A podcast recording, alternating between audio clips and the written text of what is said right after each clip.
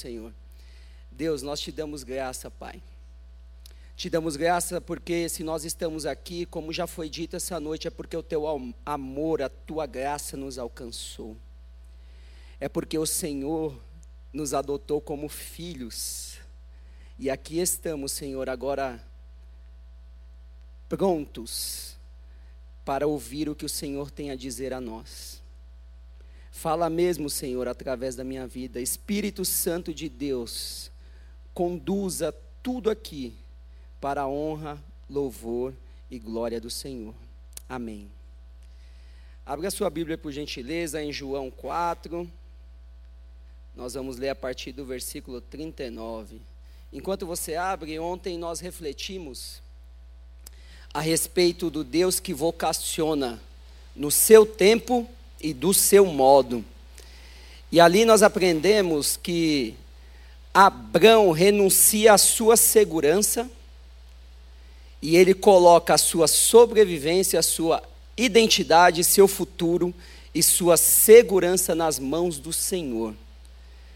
Se você tiver interesse, vá lá no canal da IBP no YouTube, busque essa mensagem, bem como a mensagem das dez e meia hoje, pastor Samuel ministrou a respeito da capacitação do Espírito Santo para o evangelismo. Eu acho que tem tudo a ver com o que nós vamos dizer aqui. Essas duas mensagens, mensagens podem contribuir bastante. Ali nós aprendemos também que Deus é quem chama. Eu vou contar um pouquinho da nossa história, da família Pinheiro, como foi essa chamada, esse chamado, essa convocação do Senhor para conosco. E eu tenho certeza que você também é chamado. Você já foi chamado, você já foi vocacionado. Alguns para um chamado específico, outros para um chamado com a sua profissão, com a sua vizinhança, com o seu bairro, com a sua cidade. Outros para um chamado transcultural, fora do seu estado, fora do seu país, convivendo com pessoas de uma outra cultura mas todos nós fomos chamados. Eu tenho uma definição a respeito de missionário que diz assim: todo aquele que é nascido do Espírito, ele é um missionário. Ou seja, ele é um cooperador de Deus na missão de Deus, que é o resgate de toda a criação. Missionário local, ou transcultural, como disse. Mas você é um missionário, você é uma missionária. Fale isso para você mesmo e viva isso. Que isso não fique apenas como um título, uma teoria, mas que você possa praticar isso de fato. No seu dia a dia, no cotidiano, no seu convívio, nas suas áreas de influência. Nós aprendemos que é mais importante saber quem está nos guiando do que para onde vamos. Deus nos mostra o próximo passo, mas o todo ele não vai mostrar. Então, mais importante é saber quem guia a sua vida. Quem está guiando os seus passos? Quem está te direcionando? Como você tem tomado as decisões de acordo com aquilo que você pensa, sente, até o momento de agir? Você tem obedecido à voz do Espírito? Ou você tem andado com as suas próprias forças, com a sua capacitação e inteligência? Muitas vezes dando até carteirada com seus títulos. Como tem sido a sua caminhada? Nós aprendemos que Deus é a fonte de tudo. Não há como fugir disso. Nós aprendemos que Deus é a fonte de toda justiça. Ele é o justo juiz. O nosso papel, a nossa responsabilidade, a nossa parte é obedecer. Obedecer àquele que é soberano, aquele que tem o melhor para cada um de nós. Aí sim, com a mente transformada, como diz em Romanos 12, nós conheceremos qual é a boa, agradável e perfeita vontade do Senhor para cada um de nós. Nós aprendemos então que é Deus que chama e ele tem o seu tempo e ele chama do seu modo. Não é como nós queremos. Como disse o pastor Almeida, eu sou fisioterapeuta. E eu estava bem tranquilo aqui em São Paulo trabalhando. Ele me chamou primeiro para o seminário. Depois eu fui entender que ele me chamou para o Nordeste. E mais especificamente para o sertão nordestino. E depois eu fui entender que é para a cidade de Cajazeiras nesse momento. E eu vou compartilhar isso com vocês mais à frente. Pastor Enéas Tonini, fundador dessa casa, há 40 anos, né? Nós estamos celebrando os 40 anos de Igreja Batista do Povo. Dizia assim: ou você é um missionário ou um campo missionário. E aí, onde você se enquadra? Você é um missionário ou um campo missionário? Pastor Jonas, presidente dessa casa atualmente, sucessor do pastor Enéas, diz assim: uma igreja que não faz missões é apenas um clube religioso. E louvado seja Deus pela Igreja Batista do Povo, porque essa igreja, ela respira, ela pensa e age em todo momento pensando em como cooperar com Deus em sua missão.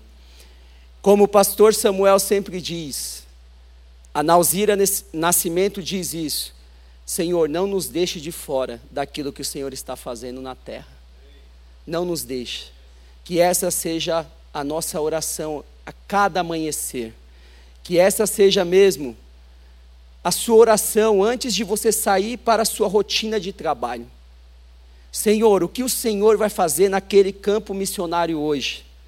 Como o Senhor vai usar a minha vida com o meu patrão, ou com os meus funcionários? Com o meu líder ou com os meus liderados? O que o Senhor quer fazer hoje, em mim e através de mim? Faça isso. O risco que você vai correr é que o Senhor vai te falar o que você deve fazer. E daí você vai ter que escolher se você vai obedecer ou não. Então, a reflexão dessa noite é: o testemunho que reverbera e edifica. Aqui nós vemos uma mulher que viveu uma experiência fantástica.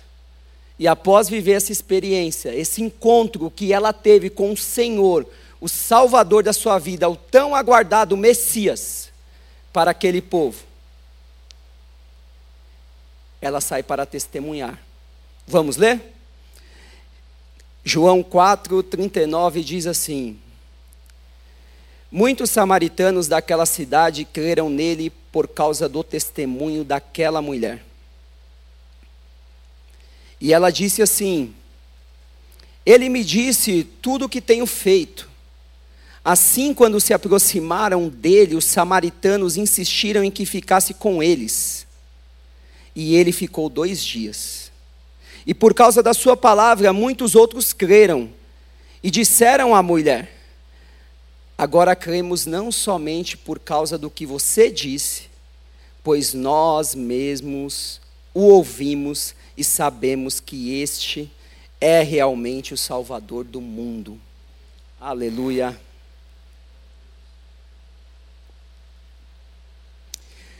Nós conhecemos o contexto imediato desse texto, desses versículos.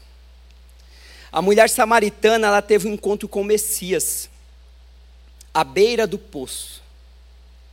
Para isso, Jesus quebrou muitos paradigmas. Ora, os judeus não se davam com os samaritanos. Vocês podem buscar na história e vocês verão por que, que se deu isso. O meu tempo é curto aqui e eu quero me ater a alguns outros detalhes. Mas como que Jesus decide passar em Samaria sendo judeu e ainda para ter um encontro com uma mulher? Um homem se aproximando de uma mulher em um contexto que isso não era admitido. Ali nós vemos que o Senhor Jesus nos ensina uma lição maravilhosa Jesus, ele importa-se mais com as pessoas do que com os costumes. Ele olhou para aquela mulher com compaixão. Ele sentiu a necessidade. Vocês podem ler o capítulo todo e vocês verão isso. Ele sentiu a necessidade. Isso demonstra sensibilidade. Nós precisamos ter essa sensibilidade para ouvir aquilo que o Senhor quer que nós façamos. Mas apenas não ouvir, nós precisamos nos interessar pela necessidade. Nós precisamos realmente abraçar a causa. Quando o Senhor falar conosco, nós precisamos mesmo nos interessar tanto que nós iremos agir. Isso é compaixão. Sentir, ter sensibilidade, amar, pensar na necessidade, mas agir. A compaixão, ela te tira da inércia, do comodismo. Ela te move ao encontro daquilo que é necessário ser feito. E ele nos ensina mais que é necessário comunicar. Ele se comunicou com aquela mulher. Ele usou uma linguagem que se fez entendido. Ele fez aquela mulher refletir qual era realmente a sua necessidade. E ele rompe como? Com a aproximação. Aproximação aqui não é só física. É a aproximação de compreender realmente o que aquela mulher estava passando. Qual era a história dela. Quando alguém vem a você para pedir ajuda, demonstrar a necessidade, você faz o quê? Você apenas ouve e não se aproxima de tal maneira para que você se sinta responsável em contribuir com aquela pessoa? E é interessante porque não para aí. Porque quando ele entende realmente a necessidade dela, ele faz uma anunciação. Ele realmente fala: o que você precisa é isso. O que você precisa não é mais um casamento. O que você precisa não é mais dinheiro. O que você precisa não é uma porta de emprego que vai te dar um salário maior. O que você precisa não é a resolução de todos os seus problemas. O que você precisa é beber dessa água viva. Essa água viva que jorra de fato do interior de todos aqueles que creem, como diz as Escrituras. Que creem no Senhor Jesus, como diz as Escrituras. E ali acontece uma revelação, porque o Senhor Jesus trabalha no íntimo daquela mulher para que ela compreenda que de fato ela precisa, e só assim vem a cura. Talvez você esteja buscando a sua cura emocional em tantas outras coisas que não é o Senhor. A sua cura para aquele dilema que vem de anos e anos, aquele conflito interno que você guarda há tanto tempo. Quem tem a solução para isso é o Senhor. Ele pode sim usar os terapeutas. Ele pode usar sim um psiquiatra num determinado momento. Minha esposa é psicóloga. E eu sei a importância disso. Mas há tantas pessoas que passam uma vida toda buscando em tantas outras coisas, mas não dobram seus joelhos e abrem verdadeiramente o seu coração para que essa cura venha do trono dele. Ele usa tudo isso para a glória dele. O encontro com Jesus impactou, mobilizou, encorajou aquela mulher a vencer as barreiras do preconceito para testemunhar o Cristo. Imagina uma mulher que se escondia, que tinha vergonha de toda aquela situação, o contexto nos mostra isso. E agora ela tem coragem de ir para o povo, o qual ela se escondia provavelmente para falar a respeito do Messias. Esse encontro, ele reverbera. Esse encontro, ele não pode parar em você. Um dia você teve um encontro com o Senhor, amém? Um dia ele te alcançou, ele veio ao seu encontro, ele te amou primeiro. E como tem sido o seu dia a dia a respeito disso? O que tem lhe impedido de testemunhar? Talvez a timidez, o medo, a indiferença? O que tem te pedido? E se você tem feito, glória a Deus por isso, se você tem testemunhado acerca da obra maravilhosa que o Senhor fez na sua vida, de salvação, de restauração, de transformação, transformação no seu lar, relacionamento com seus filhos, com a sua esposa, com o seu marido. Você tem guardado isso para você apenas ou você realmente tem testemunhado? Eu fico impactado com testemunhos. E eu tenho fresquinho para compartilhar com vocês. Ontem, eu recebi uma mensagem de um grupo que eu faço parte, Perspectivas, aqui nacional no Brasil. E eles estavam glorificando a Deus por um trabalho em Bangladesh. Ali um pastor de jovens reuniu, aí pastor João, pastor de jovens reuniu a galera para um culto. Depois da reflexão da palavra, ele pegou aqueles jovens e separou em grupos. E designou para que eles fossem nas aldeias ali próximo, de porta em porta, com a palavra de Deus para dar de presente e com alguns folhetos. Chegando, um dos grupos chegando em uma casa, uma mulher começou a gritar com eles, pegou aquela Bíblia, jogou fora, rasgou os papéis que eram os folhetos e começou a gritar, a gritar, chamando o seu esposo, chamando os vizinhos. E o pessoal começou a aglomerar, e um filho deles, de 18 anos, veio rastejando deficiente físico. E quando aquela mulher começou a gritar, dizendo: são os crentes, vamos bater neles, vamos torturar.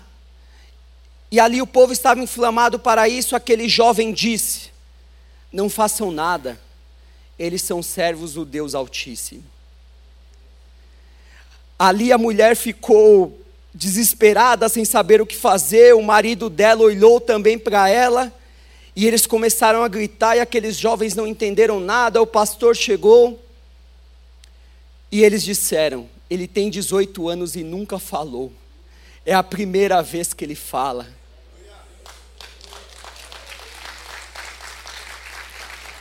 O nosso Deus é Deus de milagres e Ele opera da maneira que Ele quer ali começaram a querer idolatrar aquele pastor, divinizar e falar, ah, ele tem algo especial, e começaram a querer, né, como fizeram com Pedro, né, com Paulo. E ele disse: Não, não, não sou eu. E começou a pregar o Cristo, começou a pregar o Evangelho, começou a falar a respeito dessa palavra que nos alcançou. Ali muitos se renderam ao Senhor, naquele mesmo dia foram 120. E terminando a pregação, ele impôs as mãos sobre aquele jovem e ele falou: Levanta e anda em nome de Jesus. Aquele jovem começou a caminhar, a andar, a pular, e ali o povo ficou maravilhado de uma tal forma que eles pediram uma doação: 700 Bíblias, porque 700 discípulos de Cristo nasceram naquele lugar. Esse é o testemunho que reverbera e edifica. O testemunho do poder de Deus que agiu no passado, age hoje e agirá sempre. Esse é o nosso Deus. Esse é o nosso Deus. Mas nós não podemos guardar isso conosco. Há quem diga que o pecado do incrédulo é resistir à verdade. E o pecado da igreja muitas vezes tem sido de restringir a verdade.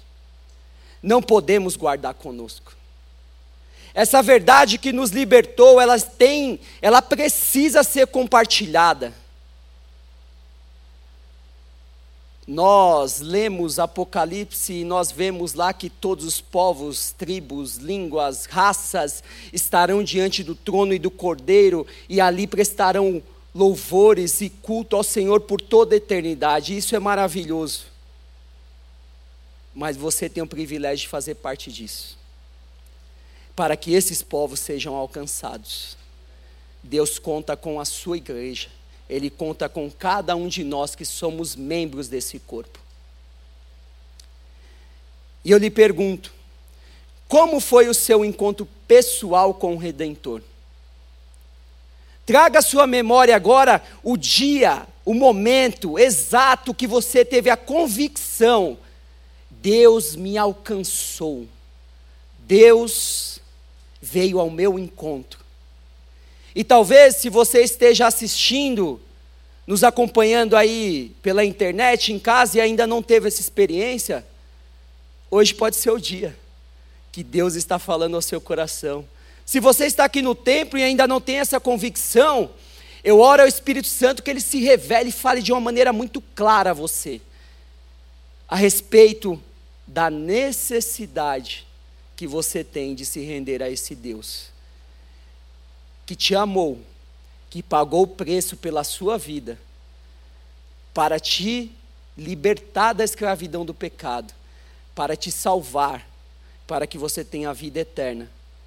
Que Ele realmente te convença do pecado, da justiça e do juízo, e você se renda a esse Deus de amor, e a partir de hoje você comece a testemunhar dessa obra maravilhosa que Ele fez na sua vida. Não perca tempo, testemunhe. Nós vemos isso no verso 39, quando aquela mulher ela faz uma decisão. Desculpe, no verso 39 nós vemos que ela foi testemunhar, mas nos, nos versos 28 a 30 do mesmo capítulo, volte uma página só, você vai ver. Ela imediatamente ela toma uma decisão de fazer o quê? a palavra do Senhor diz assim: Então, deixando o seu cântaro, a mulher voltou à cidade e disse ao povo: Venha ver um homem que me disse tudo o que eu tenho feito. Será que ele não é o Cristo? Então saíram da cidade e foram para onde ele estava. Imediatamente a mulher foi testemunhar acerca do Cristo. Pergunto mais uma vez: o que lhe impede de testemunhar? Talvez você fica, fique preso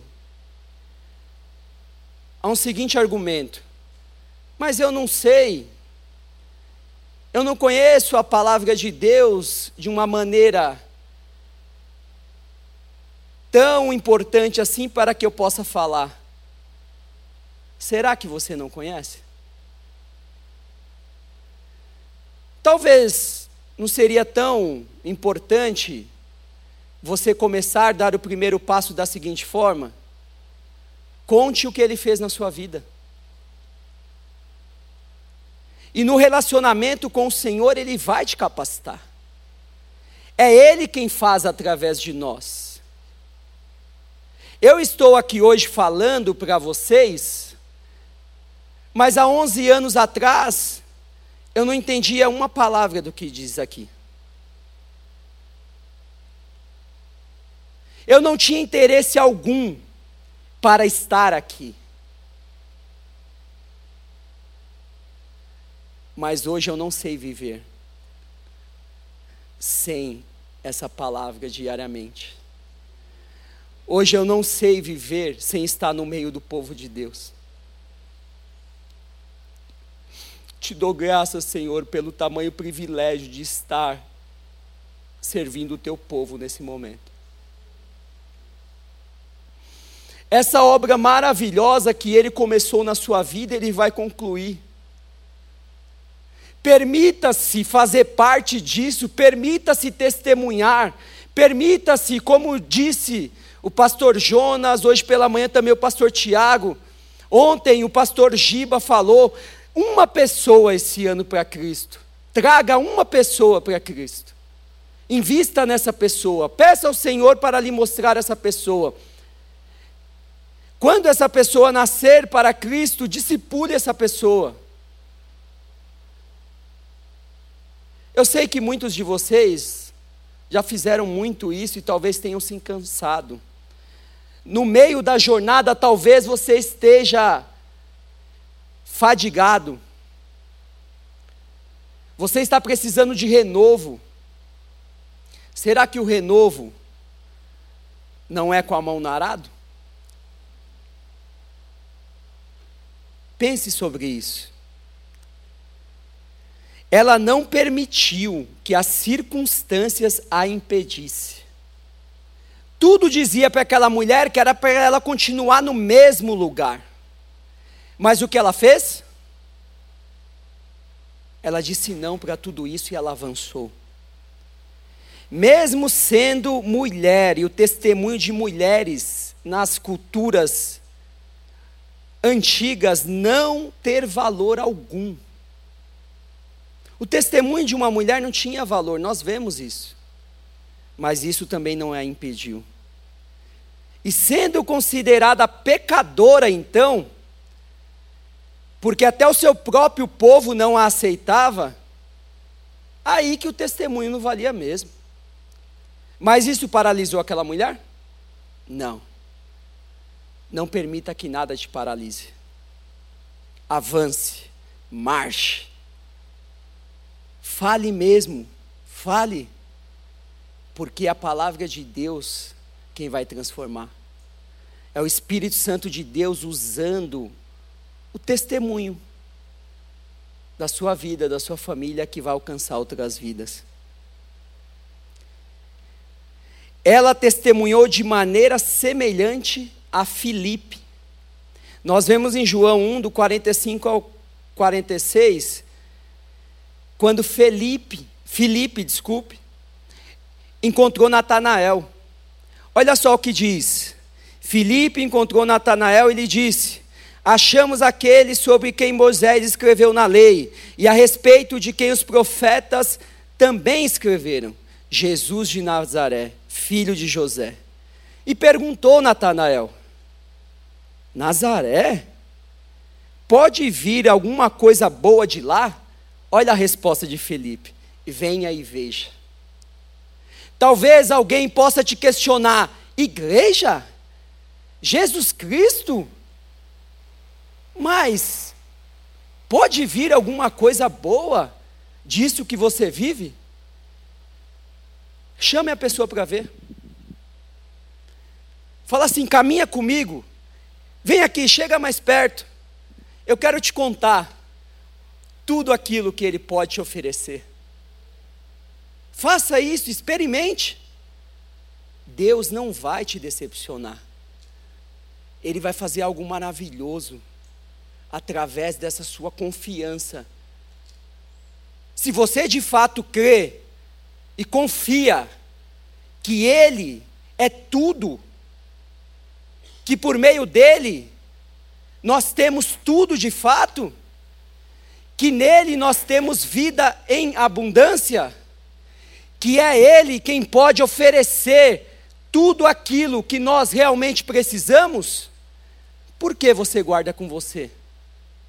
Por que você não faz uma decisão de chamar, venha e veja, e você não vai se arrepender? Confie, faça essa decisão. Ore ao Senhor para que o Senhor possa mesmo impactar essa vida que você está ministrando. Pedro e João, ao serem advertidos e proibidos pelas autoridades a ensinar e a falar em nome de Jesus, vocês se recordam quando Pedro e João estava, estavam caminhando para o templo e ali na porta chamada Formosa, eles encontram um mendigo. O pastor Samuel até citou hoje pela manhã essa passagem, quando ele pede um real. Me dá um real. Estou parafraseando, me permitam. Me dá um real. Qual é a resposta deles? Não tenho ouro nem prata mas o que eu tenho eu vos dou. Levante e ande em nome de Jesus. Aquele homem foi curado. As multidões ficaram maravilhadas. Muitos se converteram. E eles estavam ensinando em nome de Jesus. E daí os líderes religiosos ficaram incomodados e fizeram o quê? Prenderam. E no dia seguinte, o que, que eles fizeram? Proibiram eles de falar. Sabe qual foi a resposta deles? Olhem só. Atos 4, 19 e 20 diz assim: Julguem os senhores mesmos, se é justo aos olhos de Deus, obedecer aos senhores e não a Deus. Pois não podemos deixar de falar do que vimos e ouvimos. Nós não podemos deixar de falar do que vimos e ouvimos. Você não pode.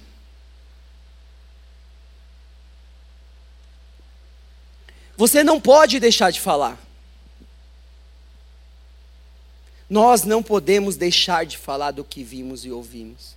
Se de fato esse evangelho que nós pregamos, que nós muitas vezes usamos como jargões, citamos versículos sem pensar realmente o valor daquilo que você está dizendo, não for real e palpável nas ações do seu dia a dia, de nada valerá. Eu costumo dizer que a pior mentira é quando nós mentimos para nós mesmos, quando nós vivemos de aparência. Não perca o privilégio de viver essa vida, essa vida de embaixador embaixador do reino. Olha que privilégio que nós temos. Nós somos embaixadores do reino, porta-voz da boa notícia, da palavra que é eterna. Nós vemos aqui também com o Senhor Jesus que ele investe tempo e recursos em pessoas. Isso está no versículo 40. Ele ficou dois dias ministrando na vida daqueles que o procuraram. Ele investiu tempo, ele investiu recursos. Ele não simplesmente falou, não, eu sou o Messias mesmo e seguiu a sua viagem. Não, ele parou, ouviu e ensinou. Nos tempos que nós vivemos, um tempo onde isso daqui toma uma boa parte do nosso dia. No tempo em que nós não olhamos mais nos olhos das pessoas, no tempo em que nós somos indiferentes à necessidade do outro que está tão próximo de nós, o Senhor Jesus nos exorta a parar, ouvir, acolher e caminhar juntos. Que nós possamos realmente, que o Senhor nos dê essa graça de investir tempo e recurso em pessoas, sempre, que não nos esqueçamos disso. Aprendemos com o Senhor Jesus que nós precisamos dedicar e comunicar, ensinar as pessoas a respeito dessa palavra. O testemunho é lindo, como contei aqui. Mas se não fosse a palavra pregada depois do milagre que aconteceu ali em Bangladesh, aquelas pessoas não conheceriam o Senhor. Talvez você conte um testemunho a alguém e aquela pessoa fique impactada, mas não fique satisfeito. Você precisa pregar o Evangelho para aquela pessoa. Você precisa, nós precisamos. O testemunho sempre deve apontar para o Cristo. Nunca para você, nunca para aquilo que está à volta do que aconteceu, mas para o Senhor. Nós devemos deixar isso muito claro, por quê? Porque há tantos testemunhos que glorificam homens. Há tantos testemunhos que nós vemos nas mídias que não tem nada a ver com Cristo que nós possamos realmente testemunhar e apontar para o Cristo. nós precisamos investir tempo e recursos em pessoas. Afinal, é para isso que nós estamos aqui aprendendo para ensinar as pessoas a viver como discípulos de Cristo. Nós estamos aqui nesse momento aprendendo, nos alimentando dessa palavra, para que nós possamos, a partir do momento que sair por aquelas portas, ver a oportunidade, enxergando essa oportunidade, ensinar as pessoas. Devemos sempre estar preparados para responder a qualquer pessoa que nos pedir razão da esperança que há em nós. 1 de Pedro 3,15 diz isso. Quando alguma pessoa chegar a você e falar, por que você crê? Mas por que você vive com o Senhor? Mas por que você frequenta a igreja? O que que você passa para ela? Como tem sido a sua resposta? Você já parou para pensar sobre isso? Será que você realmente consegue comunicar a razão da sua fé? Reflita sobre. É a palavra que revela o Cristo, que liberta, que salva o pecador. O encontro com Cristo gerou, né, naquela mulher um impacto muito grande, que reverberou no seu testemunho e por, su, por sua vez reverberou no testemunho de muitos. Porém, antes do testemunho deles, cada um teve o seu encontro pessoal com o Salvador. E isso nós notamos porque eles falam no versículo 42, eles dizem assim: olha só. E disseram à mulher: Agora cremos não somente por causa do que você disse, pois nós mesmos o ouvimos e sabemos que este é realmente o Salvador do mundo. O testemunho apontou para Cristo, o testemunho que reverbera faz isso, mas o testemunho que reverbera e edifica, ele traz ensino. E as pessoas, ao a terem um encontro com essa palavra, experimentam a salvação em Cristo Jesus. Não perca o privilégio de ser um instrumento dele para testemunhar e ensinar a outros sobre ele e sua palavra. É maravilhoso ver as pessoas sendo impactadas, salvas e transformadas por ele através de nós. Quem teve uma experiência assim, quem viu uma pessoa que todos rejeitavam sendo salva e restaurada, não consegue ficar quieto. Estou caminhando para a conclusão e eu quero te encorajar. Testemunhe mesmo sobre o encontro pessoal maravilhoso que você teve com o Salvador do mundo. O meu Salvador, o seu Salvador, para que muitos outros possam também ouvir crer e desfrutar, desfrutar desse encontro único que só Ele pode nos proporcionar. O testemunho que reverbera atrai o homem para ouvir mais a respeito do Cristo, porém não pode parar por aí. Ele precisa edificar e para isso nós temos que pregar a palavra. Precisamos estar preparados a tempo e fora de tempo para repreender, corrigir e exortar com toda a paciência e doutrina. A fé vem pela pregação e a pregação pela palavra de Cristo, como diz em Romanos 10, 17. E um dia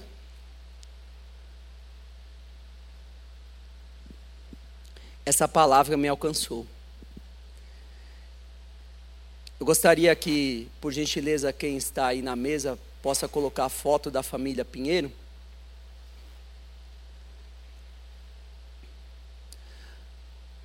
Eu tenho 34 anos de idade, nasci em São Paulo, mas sou filho de um cearense com a paraibana. Tem nordestino aí? Balança a bandeirinha. Aê, filho de nordestino tem aí? Opa, tem um bocado também, glória a Deus. Lá diz assim, né? Balança a bandeirinha, né? Então é isso aí. Olha só, eu nasci aqui, fui criado em meio a esse povo tão lindo. E aprendi tantas coisas boas, mas como qualquer outra cultura que também é caída, aprendi algumas coisas que não eram tão boas assim. Fui muito machista já. Pensei em muitas coisas que não deveria e fiz muitas coisas que não deveria. Mas um dia, em um conflito interno, eu fiz uma oração maluca, porque minha esposa falava a respeito de um Jesus. Vocês estão vendo aí, ela é linda, né, a Jéssica? Olha só. Não é? Ela falava e orava a respeito, para que eu pudesse realmente ser alcançado pelo Senhor. Quando nós nos conhecemos, ela estava um pouquinho distante da congregação, da igreja mas nunca ficou distante do Senhor. O Senhor sempre a incomodou para que ela retornasse. E ela me chamava e eu não me interessava de maneira alguma. Mas o Senhor foi trabalhando na minha vida e eu comecei a trabalhar num chão de fábrica com 15 anos de idade. E nos meus 21, nessa mesma fábrica, eu fiz uma oração maluca e não se escandalizem, tá? Porque eu não sabia quem era o Senhor. Eu falei: se o Senhor é Deus mesmo, me mostre o caminho da tua salvação. Passaram alguns minutos, um mineiro, o mineirão Joaquim, bateu nas minhas costas e falou: Fá, ele me chamava assim, seja observador da palavra de Deus. Aí eu fiquei maluco. Falei, não é possível, Deus falou comigo. Eu orei aqui em pensamento e Deus mandou esse homem para falar comigo. Aí ao mesmo momento eu pensava, quem foi que fez a fofoca e disse que eu queria saber? e ali eu fiquei nesse conflito, mas eu grudei nesse homem. E eu perguntava tudo para ele. E eu falei: como que eu nunca vi isso? É tão simples. E ali eu percebi mesmo quem diz aos coríntios que o Deus desse século cegou os incrédulos para que não lhe resplandesse o evangelho, a glória de Cristo. Por isso que eu não compreendia a palavra, eu estava cego, mas minhas vistas abriram, as escamas caíram, eu comecei a compreender, e ali eu fui, no dia 3 de outubro de 2009, eu me rendi ao Senhor. Numa bela manhã, eu me recordo, aquele homem estava pregando, e quando eu percebi, eu já estava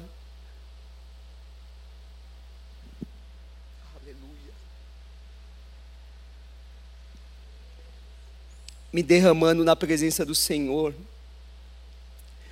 Quando foi no dia. Desculpe, foi no dia 9 de agosto de 2009, no dia 3 de outubro de 2009, eu desci as águas do batismo. Naquela igreja, uma igreja tradicional, uma igreja batista, eu recebi o batismo com o Espírito Santo. Não foi possível continuar ali mas temos contato ainda com aqueles irmãos e o amamos, os amamos.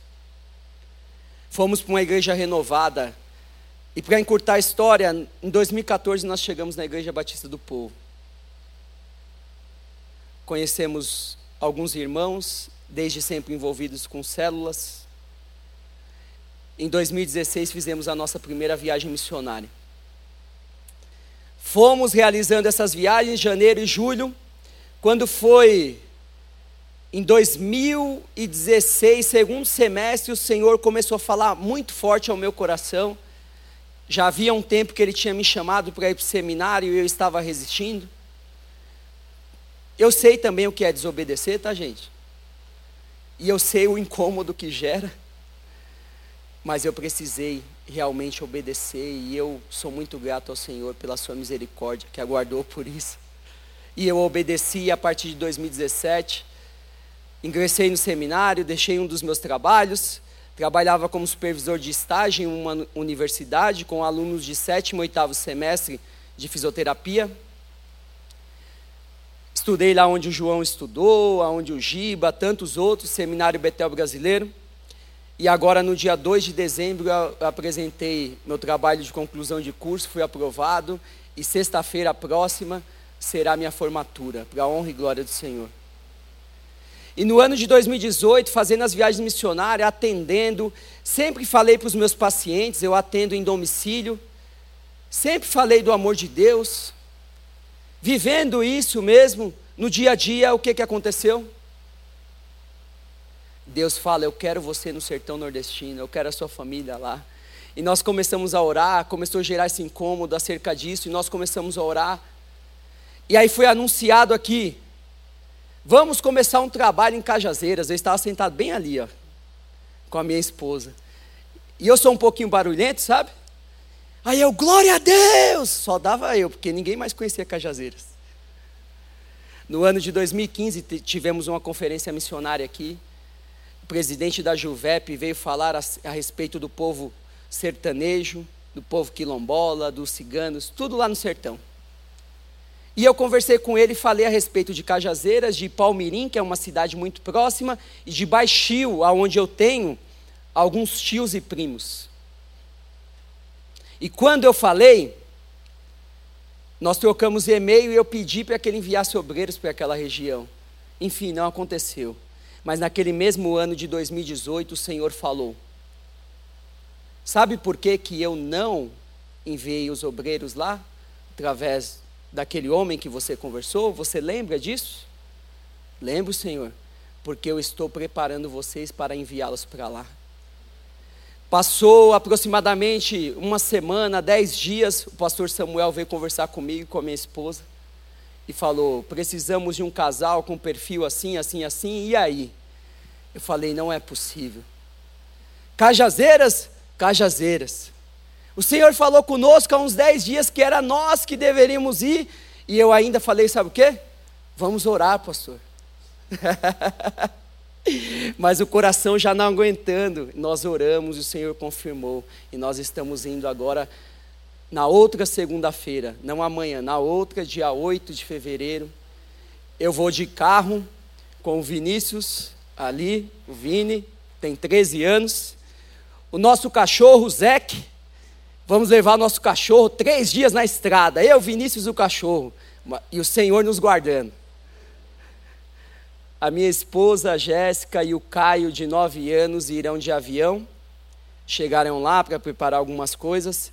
E ali nós iremos somar com a família do pastor Lindomar, que já está na cidade há 10 anos. Vamos começar um trabalho focado com os jovens, levando os jovens mesmo para as ruas daquela cidade, trabalhando com as vocações, com as profissões deles, para que a transformação social também aconteça. Cajazeiras fica no Alto Sertão da Paraíba, tem 60 mil habitantes. Estou terminando, pastor, tenha misericórdia da minha vida. Duas faculdades federais, uma cidade sertão, mas que tem um potencial, um potencial bem interessante. E com o projeto que nós temos de plantar igrejas em cidades polo, foi uma das cidades escolhidas. E ali nós também, com a graça de Deus, trabalharemos dentro das universidades. E a igreja nascerá nos lares. E a partir do momento que o número de pessoas crescer, nós teremos um templo para nos reunir em celebração. Então não esqueçam de testemunhar, mas testemunhem para edificar e tantos outros serem alcançados. Muito obrigado pela oportunidade mais uma vez. Deus abençoe a sua vida, a sua casa.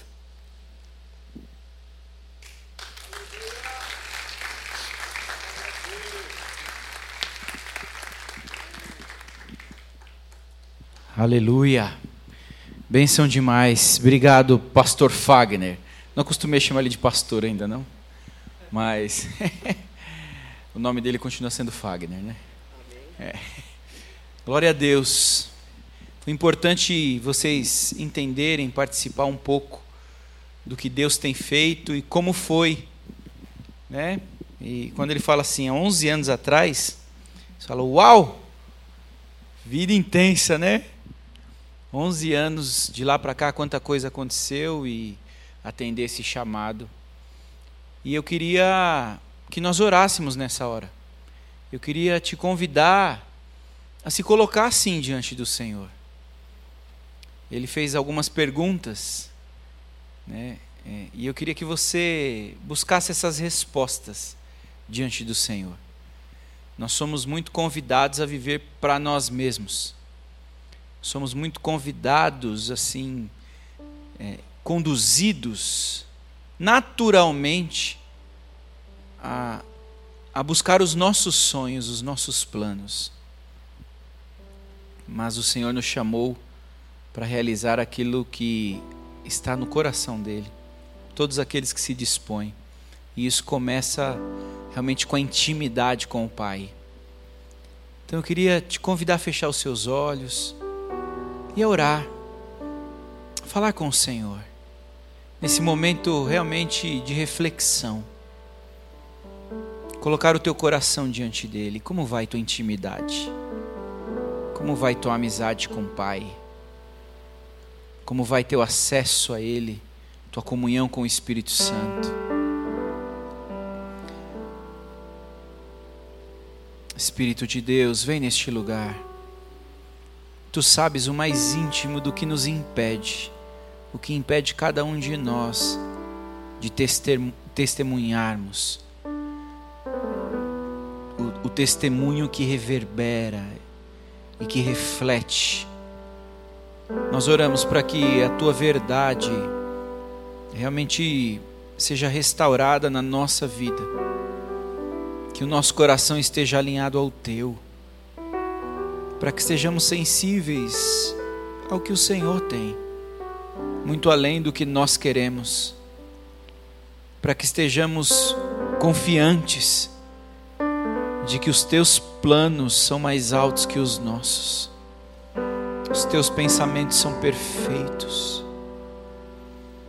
Senhor, que essa palavra e esse testemunho e esse convite nos gere fruto, fruto essa semana, diante daqueles que estão perto de nós, talvez ainda só através das mídias sociais, mas daqueles com quem convivemos, diante de cada oportunidade que teremos essa semana oportunidade de ser o Senhor, de te representar,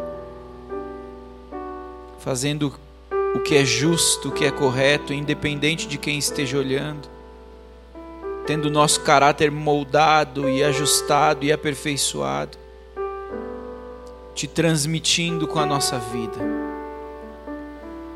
Vem, Senhor, continua nessa noite quebrando cadeias, como também cantamos. Cadeias que tantas vezes nos impedem de estar próximos de Ti, que nos limitam a estar próximos de Ti. Vem Espírito de Deus, quebra mentira, quebra engano. Quebra, Senhor, palavras de maldições que tenham sido lançadas e que muitas vezes ficam gravadas na mente, mas que são mentirosas diante da tua verdade, a verdade da tua salvação. Oramos, ó Pai, para que em nome de Jesus possamos sim estar sensíveis essa semana e se há alguém aqui, Deus, que ainda não te conhece de uma maneira íntima, oramos para que o teu espírito possa atrair. Oramos por cada um que nos ouve pelo YouTube, pela internet. Se essa noite está se sentindo distante, oramos para que o teu espírito atraia, que o teu espírito desfaça a cegueira, as os tradicionalismos que nos impedem de te conhecer de maneira pessoal. Oramos para que o teu Espírito continue fazendo a obra e nos colocamos junto de ti para cumprir a missão que é tua de salvar o perdido, de salvar o pecador e de aproximar a comunhão, de reconectar a comunhão daqueles que estão distantes. Eu oro por cada família aqui, Pai, representada. Eu oro por cada família, tu sabes os desafios, Oramos, ó Deus, quantos não estão em paz nesse momento. Oramos para que o Senhor intervenha, que o Senhor trabalhe, quebrando sim todas as cadeias e barreiras que impedem o teu povo de viver a tua paz. Oramos por aqueles que estão enfermos, por aqueles que estão vivendo desafios na área da saúde, independente da enfermidade, tu és Deus acima de todo mal. E oramos para que a fé seja renovada, oramos para que a esperança e a confiança sejam sim renovadas em Ti, Senhor. Vai visitando, Senhor, cada um dos lares, oramos por salvação de todos aqueles, mais uma vez, que nos ouvem, ou que estejam aqui e que dependem disso e que se sentem atraídos a se entregar a Ti. Em nome de Jesus. Amém. Se você é uma dessas pessoas que está na internet, tem um WhatsApp aparecendo para você agora, nos procure, você quer entregar sua vida para Jesus. Se você que está aqui ouviu essa palavra, quer entregar sua vida para Jesus, quer conhecer um pouco mais, nos procure aqui agora no final. Amém? Eu quero despedi-los na paz do Senhor Jesus, para que vocês vivam coisas lindas essa semana. Vivam experiências poderosas com um Deus que é vivo, que poderoso e que trabalha. Em nome de Jesus, que o amor de Deus, o Pai, que a graça redentora de Jesus Cristo Filho, que a comunhão tão íntima do Espírito Santo de Deus esteja com cada um de vocês hoje e sempre, em nome de Jesus. Amém. Amém.